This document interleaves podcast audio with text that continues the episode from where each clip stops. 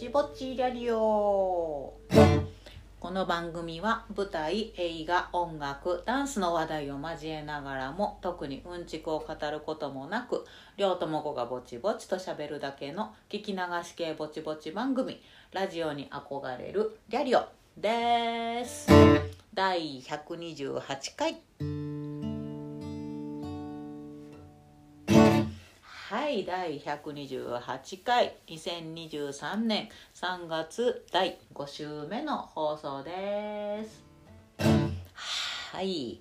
や3月も終わりということでね、えーまあ、東京では桜がもう満開の満開を過ぎてですねえー、だいぶ散り始めてしまってタイミングもね今年はいまいち悪かったんですよね。咲き始めたんがあったかくて割と早くてでその一番満開やんのタイミングでどさっと雨が降り続きですね。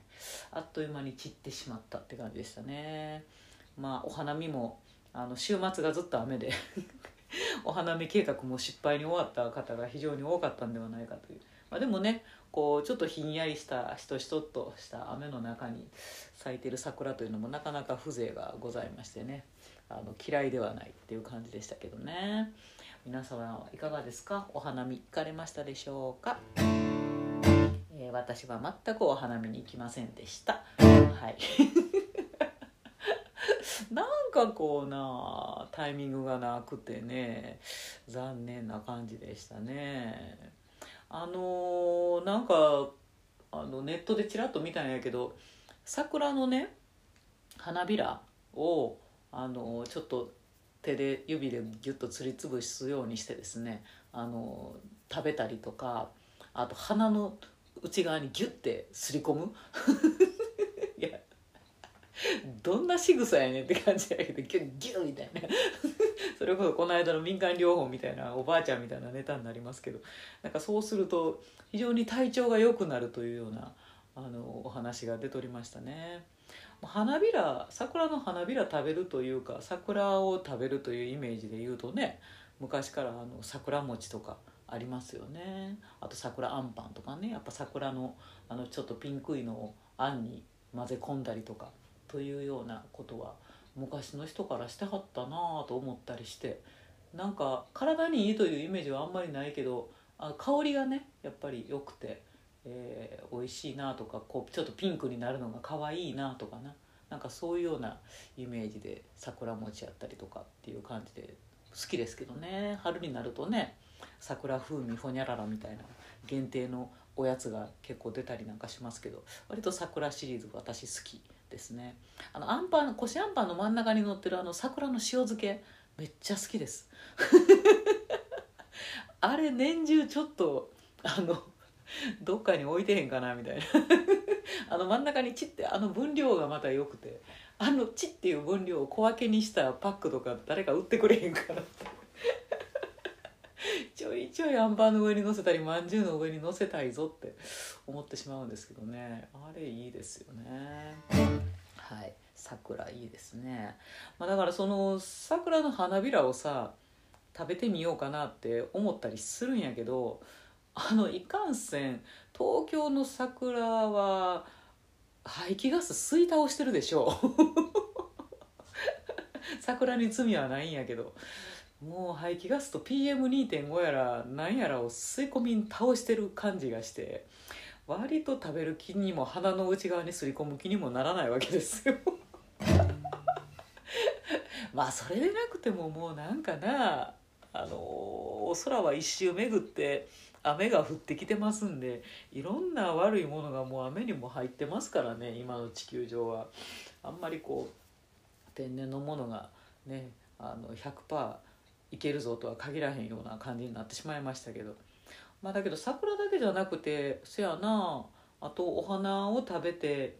体に花で食べるってね食用花をあんまり食べるっていうことは日本にはなかったりもするんですけど。あと菜花ぐらいか。お花食べるっていうのね菜の花はね油にしたりだの、まあ、菜の花のあのつぼみの部分っていうのがね美味しくいただけますよね。そうねあと花って何食べてるやろな。知らず知らず食べてそうな気もするけどつくしってあれ花？つくしめっちゃ食べたな子供の時に。東京では生えてるとこすらもうあんま見えになってしまったけどめっちゃんこつくし取ってたぞ。もうなんかとりあえずいっぱい取ってきたら今晩のおかずにお母さんが使えるみたいな。でもお母さんにしてみりゃあれすごい迷惑やったかもしれん。あの処理が面倒くさい。つくしのあの何？額？あのチリチリチリチリあの第一関節第二関節みたいについてる。あのチリチリを取らんとさ取ってあのね綺麗に洗ってアク抜きしてであの甘じょっぱいあのタレで煮込んでで卵で閉じるっていうのが私の家のオーソドックスなつくしの煮つけでしたけど、まあ、あれ結構な下ごしらえ時間かかるからな「今日も取ってきたで」言われてもおかんはもうええって思ってたと思うんやけど。春にはもう暇さえありゃつくし探して山盛り取ってきてましたね。ねあれもなんか春らしいちょっとほろ苦くて美味しかったですけどね。あれは花なんかな？分からんな。ただの春の植物かもしれんな。ですね。はい。であの全然話しちゃうんやけど あのこの前のそのさあのおまじない会で言ってたさハッピーアイスクリームのがあったやん。でハッピーアイスクリームな、まあ、最近私も知っただけやから使っていこうと思ってでこの間あのフラメンコの友達たちと飲んでてさ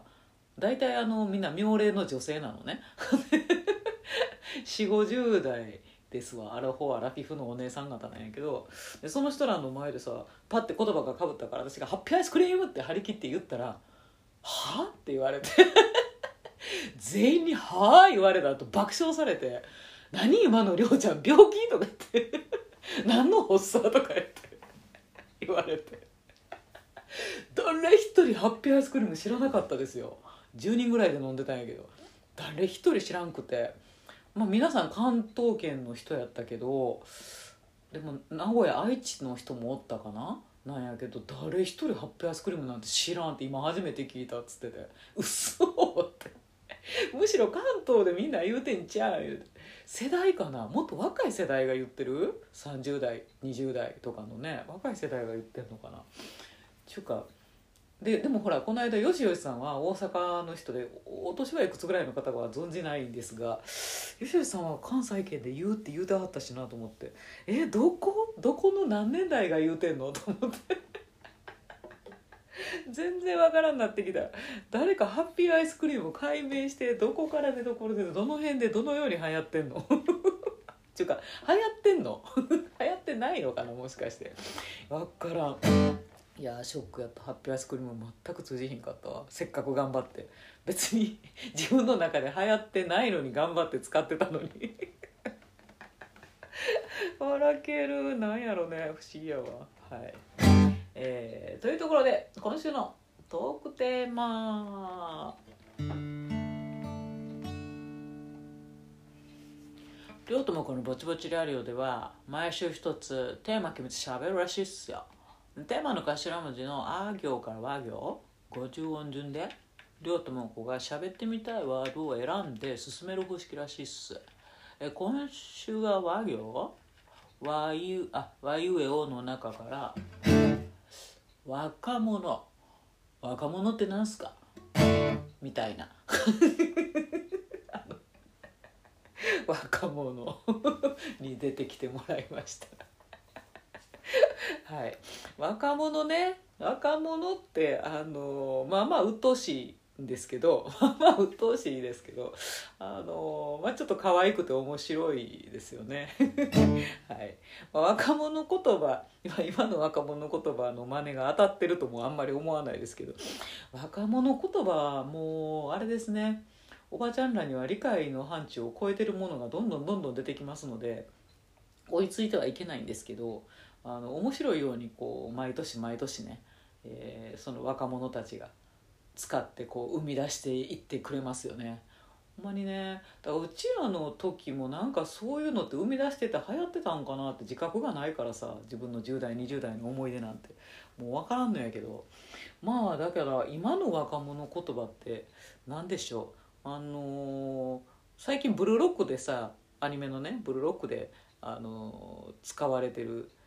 トリマーっていうやついるじゃないですかトリマーってあれ不思議ですよねあのとりあえずみたいなことの略で「トリマートリマーやっとく?」みたいなっていう感じなんやけど「まあはどこから来たん? 」教えろ 鳥あーやったらわかんねえ鳥ずとかでもわかんねんけど鳥まーって「まあはどこから来たん? 」という謎ですね。であと「了解」っていうのがもう縮まって「りょ」ってなってしまいには「り」ってなって。まあ LINE とかでこうピッてね返事返すのに分かったっていうので「了解いたしました」っていうことの略が「りょ」になり「り」になりってことらしいんですけど「まあ、りょ」っていうのもだからもうスタンプとかもね「りょ」とかでできできてたりとかして割ともうあのねポピュラーになって私でも理解できる感じにはなりましたけどね。かといってあの 後輩から「りょ」ってきたらうざって思いますけどね。あともうあの「マジ?」って「マジ?」っていうのが縮まって「ま」って「ま」っていう書き方になる。言葉でも言うのかな「ま」って。言うのかもしれないですね。ギャル語のように。ギャルっていうのももう死語か「ま」って。言葉でも言うのかもしれん。言うてる人あんま聞いたことないけど。ですね。もううちらの世代はさその本気と書いてマジと読むっていうのがさ流行りだした頃やったからそれマジって言うんやみたいなおかんとかがマジって言うんやって へえみたいなことを言うてたような気がしますけどねそんな時代ですよおばちゃんは。で最近そのワンチャンってよく使わはるじゃないですか。でなんか、まあ、ワンチャンって前はまあまあ正しい使い方としてはそのあのワンチャンいけるんちゃうみたいな。ワンチャンスあるんちゃうみたいなね。時に使ってたんですけど。なんかワンチャンがめちゃめちゃ口癖になってる子がいて。この間舞台をやった時にさ制作のお手伝いで入ってくれた若い男の子がいはったんですよ。ですごいおしゃれな若い男の子ででも頭切れるんですね。めっちゃ頭良くて。でコンピューターをめっちゃ駆使してチケットの処理とかあの急でもバーって処理ができる子でおお言うのって感じやったんですけどその子がこうあの制作の流れについてって言って出演者とかにあのみんなを集めて説明してくれた時があったんやけどもうね とりあえず全部にワンチャン出てくるんですよ。ワンチャンワンチャンお客さん遅れてきたらあのワンチャンあのこの列に座ってもらってでワンチャンあのチケットもあのワンチャン前売りでみたいな。いやな何がどうワンチャンやねんと。ワンチャンすごいなみたいな。まあ、とりあえずとかいうこととかもあのひとまずとかいうこととかあの例えばとかが全部あのワンチャンになっとるわけですよ その子は。何がワンチャンやねんと思いながら私はすごい笑いそうになっててこらえてたんやけど。誰もツッコミ入れへんかったけど私も。後からあのシューって「はいはい分かりました。はいお疲れ様です」って言ってあの解散になった後に隣の一緒に出てる女の子ちょいちょんってして「めっちゃワンチャン使ってたな」って。とりあえずその子にだけは 言いましたけどね。ワンチャンちゃうしなみたいな。ねやったら連発する子いましたね。面白かった。まあ若者言葉はそのようにちょっと可愛いものですよ。まあでどの時代にもあの大体若者というのは今の若い者はなっとらんというふうに、えー年長者から言われるというわけですよね。あのまあ本当に笑けるぐらいどの時代も言われてますんで、えー今の時代の若者たちもなっとらんって言われるのはあのそういう役目やと思っていただいて。まあという若者へのメッセージを私が今ここで言ったところであの毎度言いますけどこのリャリをあの若者が聞いてる率は2%ぐらいなんで ゼロではないってことがちょっと分かりました。あの20代の子があの1人うんもしかしたら2人ぐらい聞いてくれてるという可能性があるのでまるでその人に向けてだけのメッセージみたいになってしまうんですけど「なっとらん」とかあの言われるのはもうその年のあのその時のね若者たちは全員言われてますのであのそういうもんやと思っていただいてですね。そうね。もう逆にさだからさあのなっとらん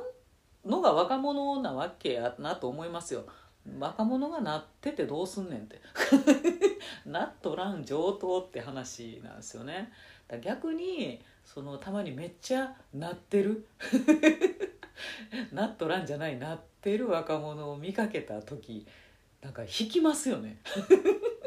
引く。何やこの若いのにできすぎな子はと思って。逆におっちゃんおばちゃんら引きますよ。引く引く。ね。だからもうあのちょっとやそっとなってるんじゃなくてさもう大谷君とかさあの一芸に秀でた上にしかも貧困法制で「キャー火の打ちどころもない」っていう若者を見るとさもうあの引くどころの騒ぎじゃなくてもう出過ぎた杭でおっちゃんおばちゃんらおじいちゃんおばあちゃんらもねあのでかすぎる杭はもう打てもしないです。ですね。あと結構私芦田愛菜ちゃんとかももう貧困法制やし頭ええしあの子も出過ぎた杭で「なっとらん」とかもう言われる範疇にないっていうね。もう私が引いてしまうレベルの若者ですよね。ですね。出過ぎた杭は打てないっす。はい。ですね。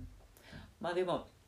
まあ音楽界で言うとねもう弾いてしまう若者としては藤井風やな。もうあれぐらいおおっていうところにもう日本なんか見てないもんね。世界を彼は見据えてるので。っていうようなあのぐらいの才能あのぐらいのパフォーマンスになってくると 本当に。出過ぎた杭でもう誰も打てません。だからあんなのあんなのあんなのよってあの年寄りミュージシャンたちが言うとしたらもうそれはただの負け惜しみですよ。ですよねそうそう本当に。もう出過ぎてください。だからちょっとあの中途半端に出た杭っていうのはね年年寄りは大好物なんでねすぐ打ってかかりますよ。もうお前のこんなやからあかんねんあんなやからあかんねん言うてもうダメ出し大好きやからねおっちゃんおばちゃんらね。もうどんどん打ってきたがるんですけどまあ中途半端な杭というのはねですね。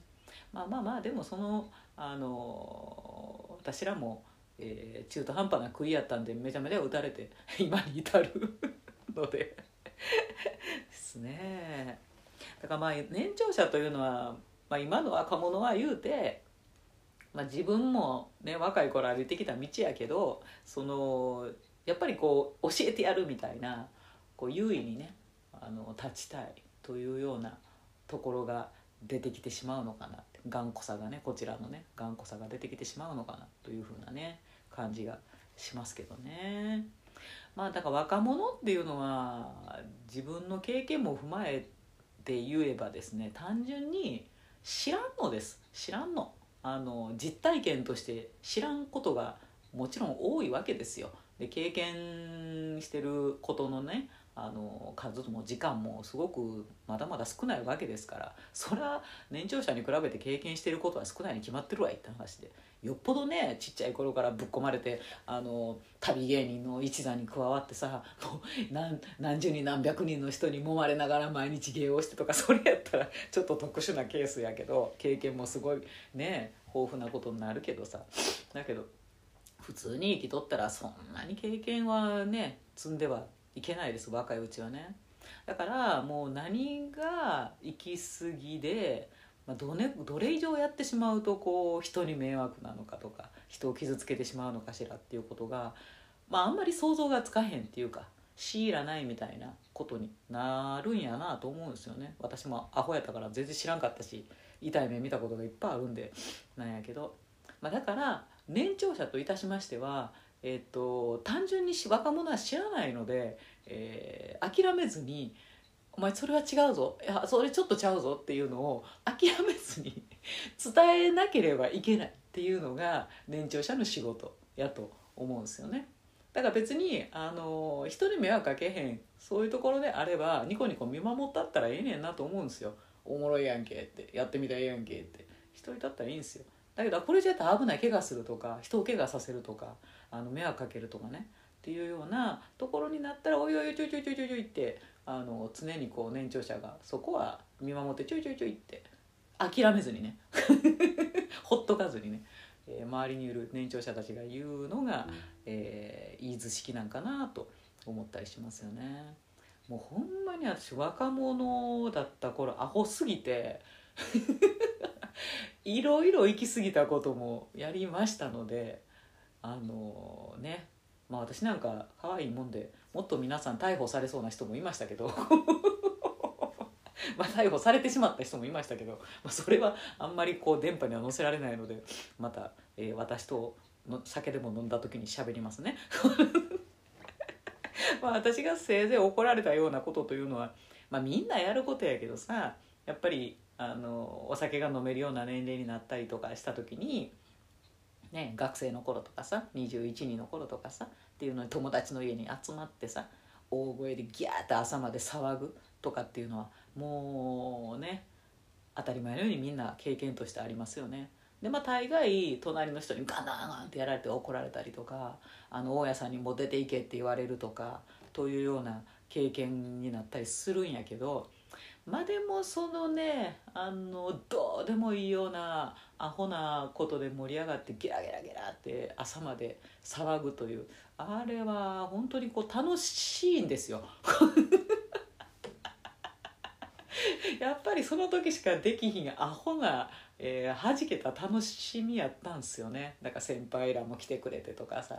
あのね可愛い後輩らも来てくれてとかさでみんな酔っ払ってるからすごい顔に落書きしたりさなんか近所のコンビニに行って色全部箱カゴの中に全部入れてまた戻して帰るとかいういたずらしたりさ。もうもう迷惑やなってあの迷惑甚だしいんやけど。なんかそういうようなね。そう。だから商品傷つけへんでねちゃんと戻してたから。なんかその頃動画を撮るなんていう文化も私たちにはなかったからただただそれをしてあの楽しむっていうだけやったんやけど 目目で見て楽しむだけでみんなの記憶にしか残ってへんからね。なんか動画をアップするとか今のあれとまた違うんやけどね、まあ、だからってあの悪悪いことではなかったとは言わんよ。あれは悪いことや。悪いことやけど。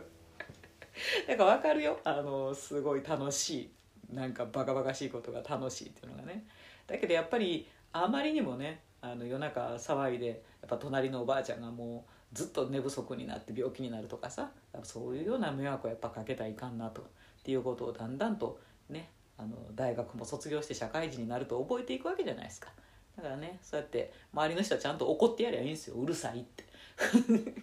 というのがえー、周りの人間の仕事かなと思いますよね。飽きずにうるさいって言い続けるっていうねっていうことやったりするかなと思いますよね。もう昔さあのー、なんか河原で、えー、夜になんか焚き火をしたいなってなって 212の頃やったかな。なんかその頃劇団におってで劇団のその同期の子らとねなんかあのちょっと気候もいいような今今ぐらいの春だか夏だかぐらいの時でちょっと夜にさ焚き火してさ飲み会したら楽しそうやな言うて。で河原の、あのー、そんなにね周りに草とか木とかないようなところででしかも劇団の倉庫から材木を あれはくべるための材木じゃないと思う。材木をかっぱらって。殺されるでほんま。材木をかっぱらってやな。運んでやなみんなでチャリとかで。運んでで火つけて。キャンプファイヤーの歌とか歌ってみんなで盛り上がっとったんやけど思いのほか燃えたんすよ ブオーってメラメラメラって乾いた木材がよう燃えて グオーって空に黒煙というか煙がブオー上がっていって火柱みたいになって思って燃えたなーみたいなゲラゲラとかやっとったら一発で通報されて 河原で火事出してる子らがいます」言うて。もう警察来ましたからね。危ねえと思って。まあもちろんねすぐあのすぐ消して謝って退散しましたけど。いや本当にねだから あれは今から考えたら何やってんねんと思うねんけど、まあ、その時のみんなで準備するあのテンションとかってやっぱすごい楽しくてさ、まあ、あれはもうあのクソ若者だと周りの人たちには思われたやろうけどねですね。そうで最近の若者として、まあ、若者とね触れ合う機会というのが本当にその舞台のキャストの中に若い子がいたりとかしたらね触れ合うけどうん今は学校に教えに行ったりもしてないのでそんなに若者と大勢ね触れ合うことがないのでデータが少ないんですけど。やっぱりあの専門学校生1920歳の子らと毎年毎年何百人もあの出会ってた時っていうのはすごい若者データが多かったんですけど。それはそれでおいおいおいおいって感じやったけどね。まあでも最近の若者の子の傾向としてはねアニメアニメオタクがデフォルト。違うかったごめんな。違う子はごめんな。やけどアニオタがもうデフォルトですね。だからもうあの昔みたいにアニメオタクっていうのはあのアニメートに通ってあんまりお風呂も入らない感じでデブッチョでフフフフみたいなああいうんじゃなくなってきてるって感じ。もうなんかオタクではなくて、えっと、普通にアニメがあの大切な趣味の一つ。それはプラモデルを作る子のが好きな子がいたりとかさあのアイドルを追っかけてるのが好きな子がいたり同じようなレベルで、えーと、アニオタっていうのがもうデフォルトのあの素敵な趣味の一つになっている。そしてまあ大体そのアニメ大好きなアニメがみんなそれぞれあってそこにこう浸水して、えー、何かファッションであったりとかあの考え方であったりっていうのに結びついてるっていう子がとても多いなという気がしましたね。だからそんだけこうアニメってものが昔よりもっともっと身近やったりとかなんやったら人間が作るあの人間が演じるドラマやったり映画やったりよりもアニメの方が心を捉えていってるっていうようなねことになっているのかなと思ったりしますけどね。だからその髪の毛のさ色もさ一時なんか黒髪で女の人もストレートの黒髪流行りましたみたいなとかさ男の子もあの黒髪のロン毛が流行ってたとかいうような時期もあったけどなんかまたその大体アニメってほら書き分けするために紫の髪のやつがいたりピンクのやつのいたりするやん。あの傾向でもってまた若者にハイブリーチの明るい色が昔私たちは原宿系やったけど今は原宿なわけじゃなくてアニメからやと思うんやけどっていうようなあのコスプレ系というのかな。というところからハイブリーチの若者が流行ってきてるような印象を受けますよね。だからまああのあとあれやな。壊滅的やなと思うのはお金をあんまり使わなくなりましたね。若い子がね。もう不景気な世の中に行き過ぎたって感じ。あの不安定っていうものを目で見すぎたっていうことかな。だからもうたくお金があったら蓄えとかないかんねんなってあの親のなりとか世の中のなりを見てさ感じてしまうわけでしょ。だからいやもう知らん知らんそんな親のすねかじってるからそんなん知らんしみたいな。ブワーッと金あの親から振り込まれたらブワーってつこたんねんみたいな「おうお前も食えや」言って人におごったりとかさ飲みに行こうぜとか言ってさ金全然そんな持ってへんくせに繰り出して飲み屋で朝までいるとかさ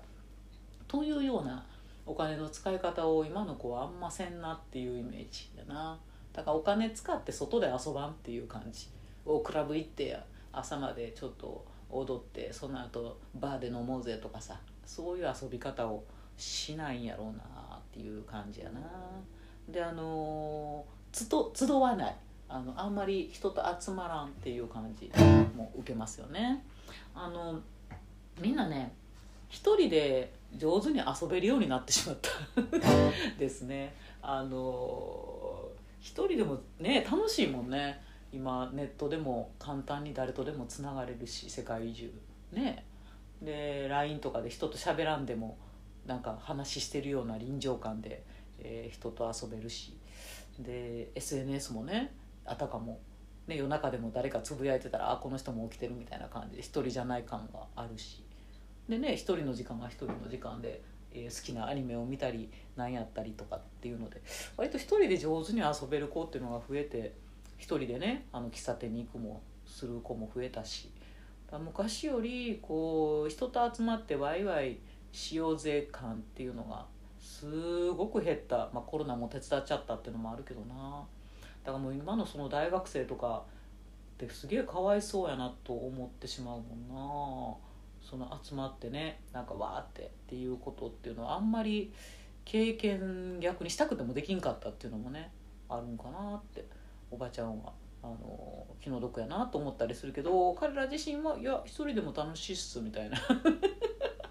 あ全然全然一人でも焼肉も行きますしみたいな。っていうような一人カラオケも行きますみたいなね。っていう子も増えたりして、まあ、そういう昔にはなかった傾向というのがあるなあと性格としてはねあのみんな一見いい子。そう。あの大人の前でちゃんと分厚めの猫をかぶり続けられる、ね、昔の若者はアホなんであの猫がペラペラなんですよね。一瞬かぶるんやけど簡単に化けの皮がペロって剥がれておいおいおいってなってたんやけど今の子は猫が分厚いなだから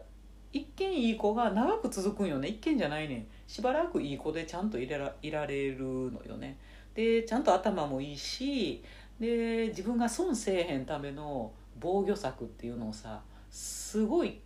あの気を張って張り巡らしているっていう感じがしますよね。だから SNS とかでもほら攻撃受けたりとかするのを見かけたりねされたりとかしたこともあるかもしれんねんけどなんかそういうことも含めなんかこうしたら攻撃に遭わんで済むんやなとかっていうようなことの防御がすごいなと。だから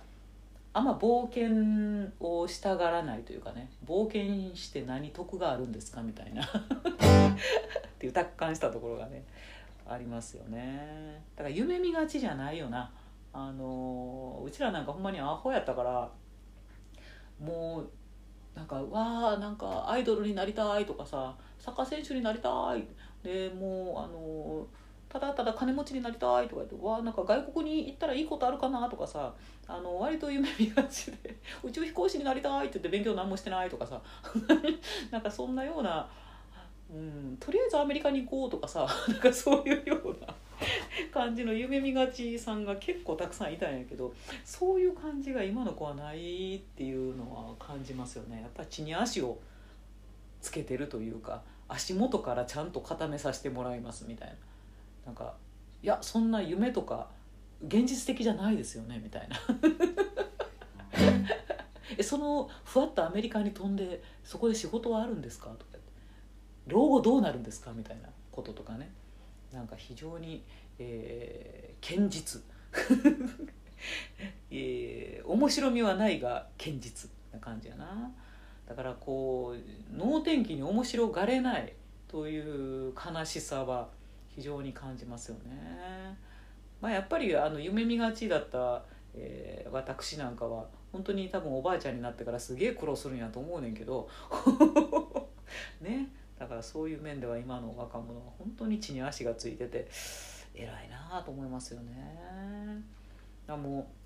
うあの何数年前にそのデッドリフトロリータっていうもののあのアイドルユニットをね振り付けさせてもらっててその時に、まあ、元プロレスラーで今はねちょっとプロレスを引退というふうにしゃしゃったけどあの佐伯玲香ちゃんっていうねレイタンっていうめっちゃ頭いい子なんですよ、まあ、若者ですよ。めっちゃ頭良くて慶応卒ででクイズ番組とかにもだからあの頭めっちゃええからカズレーザーみたいな感じで、えー、レータンもたまに出てたりとかしはんねんけどまあすげえいい子やった。もうコミュニケーション能力もあるし自分が今どういうふうに求められててどういうふうに返すのが一番効率よくベストなのかっていうことを瞬時に判断できてでしかも嫌味がなく、うん、であのなんやろう無謀じゃないね、えー、だからすごい夢見がちで「いや私あのずっとアイドルで頑張ります」とかいう建設的じゃないことはあんまり考えてなくてないくつまでに目出えへんかったらもう私は就職して働く OL になるとかというのをなんかすごい堅実的にこう目標と実際のねクリアっていうのを兼ねてはってさやり遂げているわけ。でまああの今はプロレスラーではなくて、えータレントとしてねまた活躍っていうことで頑張ってはるんやけどいやもうだからもう若者やけどレイタンはもう先輩って感じだった。本当に礼儀正しくてね。いやというようなね。だからあんまりこう無謀で夢見がちでアホみたいな子が ほんまにほんまにおらんなっていう感じでねお見事ですよ今の若い人たちは。ですね。ちょっとねその寂しさを感じる部分はありますけどね。あもう一人ぼっちでね、えー楽しむというところはちょっと寂しいので内田裕也さんの言葉を借りれば「お前お前ら摩擦しろ。摩擦しろ。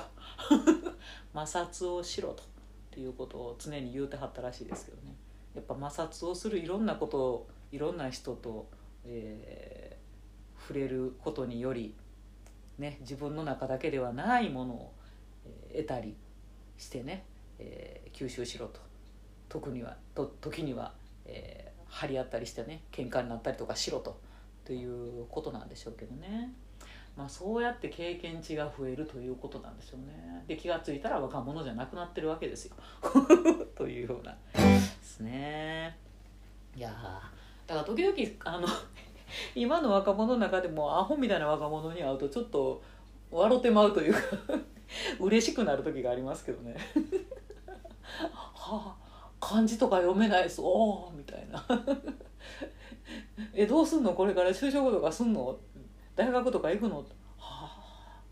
何も考えてないっすやばいっすよねみたいな。うわみたいな。この間いましたけどねそういう男の子が。めっちゃおもろかったけど。まあなんかそういう子を見ると可愛いなと思う反面大丈夫かとも思うけどな。なんか人それぞれで若者といっても決して一括りにはできないわけですけどね。どの時代もね。はい。皆様はどんな若者でありましたでしょうか？そして、えー今の若者にどんなことを言ってあげられる年長者でありますでしょうか？ね。はい。楽しい世の中づくりに役立てる年長者でありたいと思います。はい。えーというところで次回ですね。次回のトークテーマ「あいうえお」に戻ります、えー生きてる。はい。生きってるということについて喋りたいと思います、えー、ツイッターでは「ハッシュタグりょうともこ BBRR」でつぶやいていただけたら嬉しいです、えー告知、えー5月6日土曜日18時開演ですね。銀座ブロッサムホールにてフラメンコの公演ですね「渦2」で、えー踊らせていただきます。2.5曲ぐらい踊るかな。えっ、と結構大変で。あちこち痛いよ体が。はい頑張りますおばあちゃんは。体に鞭を打って頑張りたいと思います、えー見応えがあると思いますのでぜひぜひ興味のある方はお運びください。えっ、と SNS でメッセメッセージとかねくださってもいいですし。はい、えー何かの形で話しかけてくださいましたらチケットご用意させていただきます。よろしくお願いいたします。それでは皆様良い1週間をお過ごしください。りょうともこでした。